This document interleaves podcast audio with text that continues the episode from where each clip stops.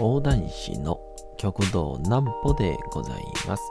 皆様5月の10日も大変にお疲れ様でございました。お休みの準備をされる方、もう寝るよという方、そんな方々の寝るをともに寝落ちをしていただこうという講談師極道南歩の南歩ちゃんのお休みラジオ。このラジオは毎週月曜日から金曜日の21時から音声アプリサウンドクラウド、Spotify、Amazon Music、Podcast にて配信をされております。皆様からのお便りもお待ちしております。お便りは極道南歩公式ホームページのおやすみラジオ特設ページから送ることができます。内容は何でも結構です。ねえねえ聞いてよなんぽちゃんから始まる皆様の日々の出来事や思っていることなどを送ってください。ご希望の方にはなんぽちゃんグッズプレゼントいたしますので、住所、お名前お忘れなくということでございまして、えー昨日ですね、えー私所属しております上方講談協会の、えー約、え2年ぶりぐらいの総会が開かれまして、まあ定例総会が、まあ2年ぶりになった時点で定例じゃなくなってるんですけど、まあコロナもね、ありましたから、まあ、そこで、えー役員人事って言うんでしょうか。まあ、んまそんな法人化はされてないんですけど、一応、うちの師匠南左衛門が、えー会長ですので、その副会長がですね、今回変わることになりまして、えーその会長に、えまさかまさかの抜擢人事がった、そんなお話です。なんぽちゃんの明日は何の日？さて、明日が5月の11日でございます。言うておりましたね、東京の会がもう目前に迫ってきてるんですけど、ちょっとね、ネタもどうしようかなという感じで。えー、長良川の鵜飼開き。例年5月11日から10月の15日の期間に岐阜県長良川で鵜飼が行われていることにちなんでその初日となる5月11日に制定をされた記念日です。鵜飼は主に鵜匠、鵜あの鳥の鵜ですね。鵜の匠鵜匠が一人、中鵜使いが一人、船頭が一人から二人の3から4人で形成をされ、松明の火で鮎をおびき寄せ、つないだ鵜に鮎を取らせる伝統的漁法とされております。鵜が捕まえた魚は、うの食道で一瞬にして気絶をさせるため、鮮度を保つことができることから、鵜飼を用いて取れた鮎などは、現在でも皇居、伊勢神宮、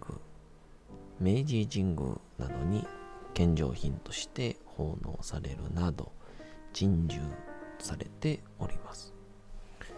ちなみに鵜飼漁の歴史は古く世界的に見ても日本や中国で7世紀の初め頃から行われていたとされており日本では古事記日本書紀などにも鵜飼に関する記録が残っております。また16から17世紀頃のヨーロッパでは鵜飼がスポーツの一種と行われていたそうで近年でも観光業の一環として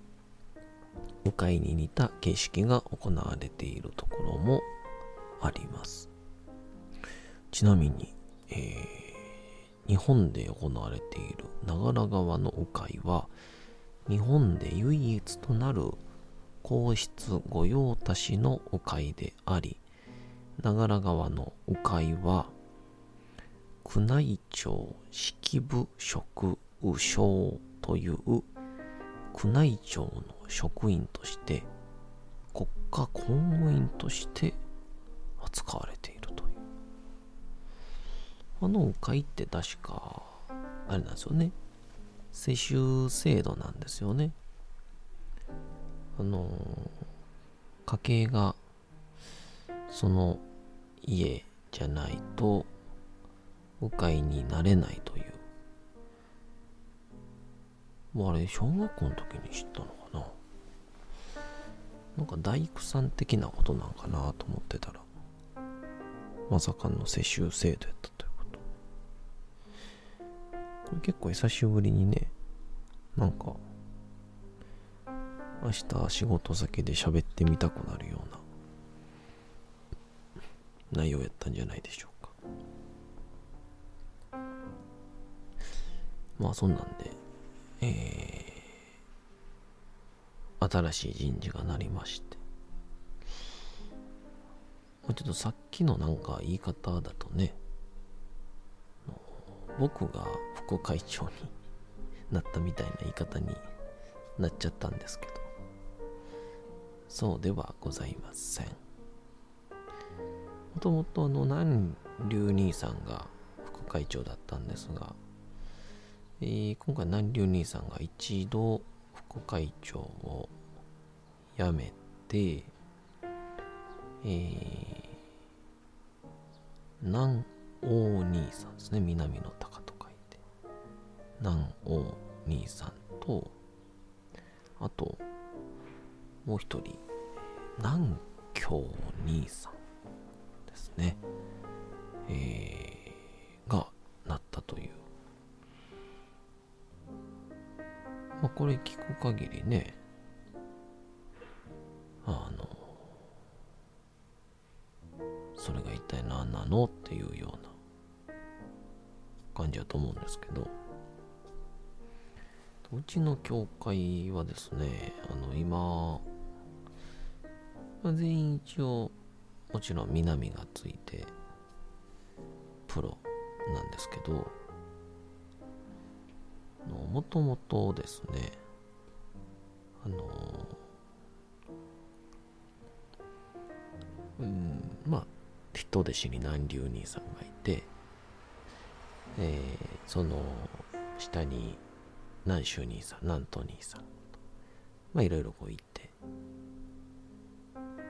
っていう流れなんですけど、あの、僕より上の兄さん方で、その先ほど言いました4名より、下の方々っていうのが、あの、いわゆる、別の仕事を持ちながらやっているという、二刀流の講談師なんですね。で、まあ、プロって、別にこうサラリーマンをね、しながらとかっていうのはどうなのみたいなことが言われる古典芸能の世界ではあるんですけど、まあ、いかんせんこの時代もう何がサラリーマンで何が芸人かなんてわからなくなってきたんですよね。まあ、現に、えー、ラランドのサーヤさんなんかはね、広告代理店で働いて、そのまんま、えー、M1 の準決勝まで行って、現に今、売れちゃいましたからね。たまたま途中で比重が変わっただけっていう。まあそういうことを考えると、まあうちの師匠も、まあぜひとも、えー、一緒に講談を盛り上げていこうじゃないかという方々の集団が出来上がってるんですね。で、この南京兄さんも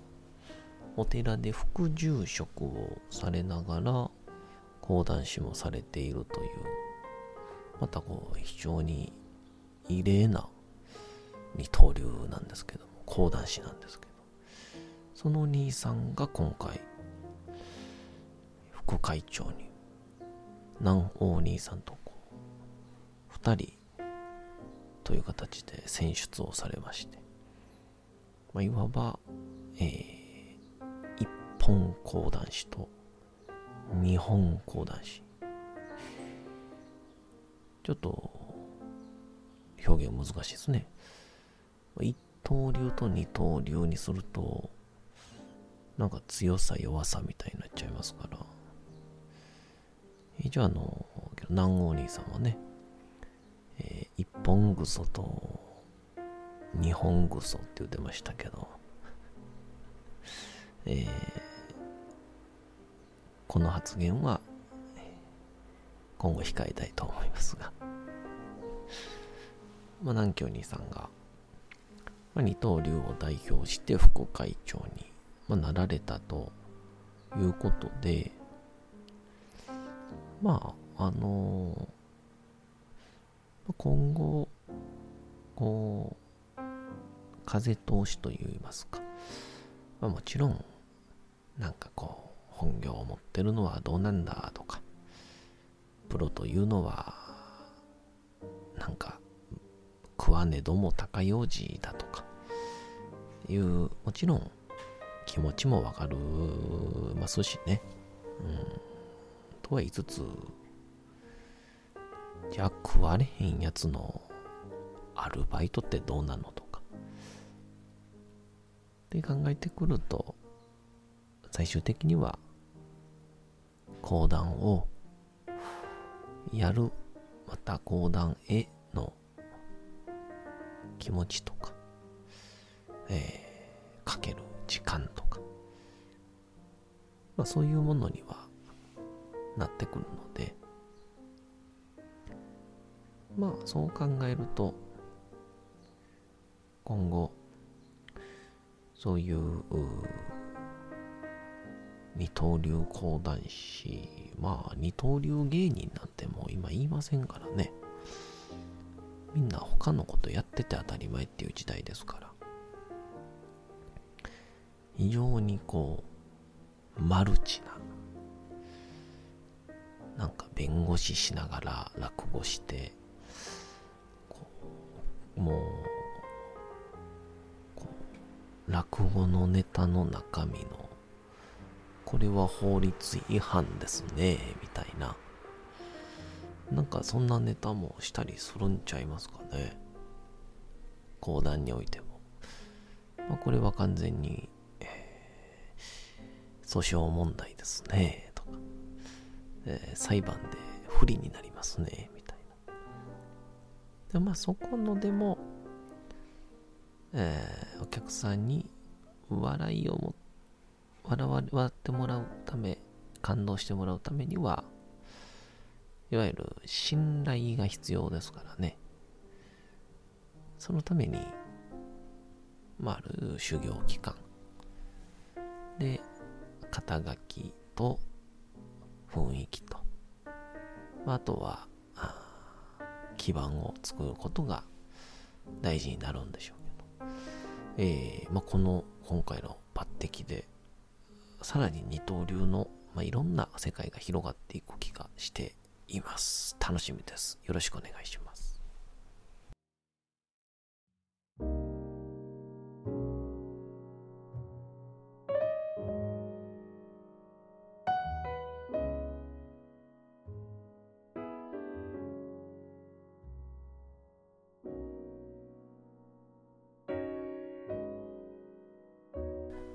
さて、時刻はうとうと朗読会の時間となりました。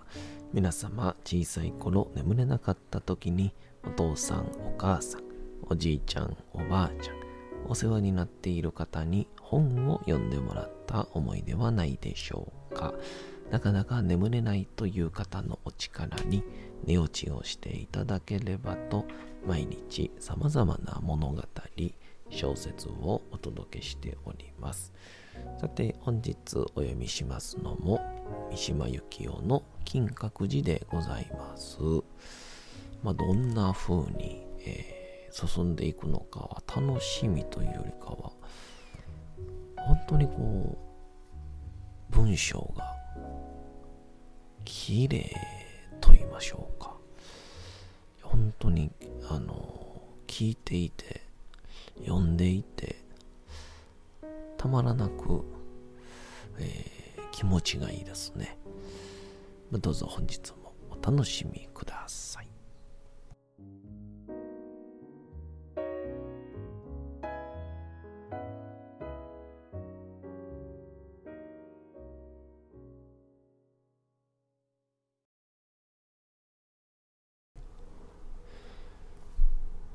金閣寺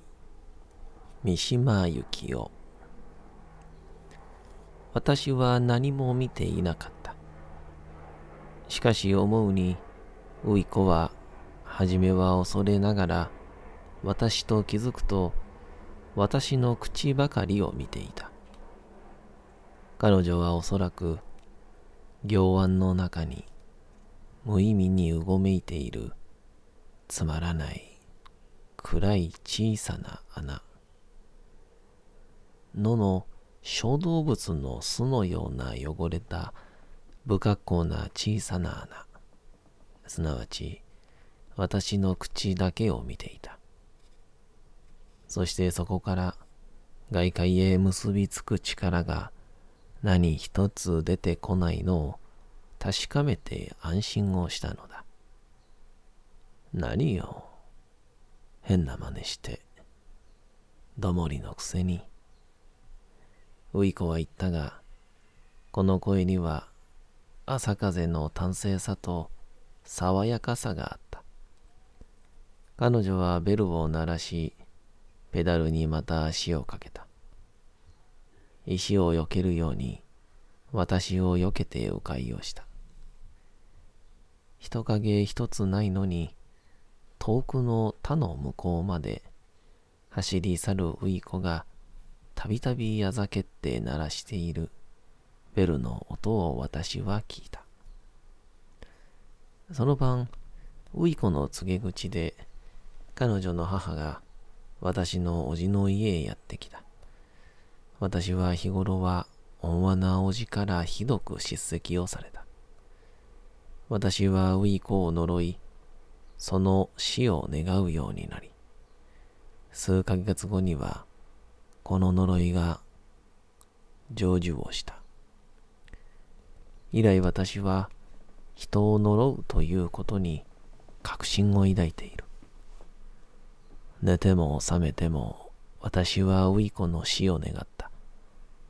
私の恥の立ち会人が消え去ってくれることを願った。証人さえいなかったら地上から恥は根絶されるであろう。他人はみんな証人だ。それなのに、他人がいなければ、恥というものは生まれてこない。私はウイコの面影、行腕の中で水のように光って、私の口をじっと見つめていた。彼女の目の背後に他人の世界、つまり我々を決して一人にしておかず、進んで我々の共犯となり、証人となる他人の世界。それを見たのである。他人がみんな滅びなければならぬ。私が本当に太陽へ顔を向けられるには、世界が滅びなければならぬ。例の告げ口の2ヶ月後、ウィコは海軍病院の勤めを辞めて家に引きこもった。村の人たちはいろいろと取り沙汰した。そうして秋の終わりにあの事件が起こった。さて、本日もお送りしてきました、なんぽちゃんのおやすみラジオ。というわけでございまして、5月の11日も大変にお疲れ様でございました。明日も皆さん、街のどこかでともどもに頑張って、夜にまたお会いをいたしましょう。なんぽちゃんのおやすみラジオでございました。それでは皆さん、おやすみなさい。すやすやすやーん。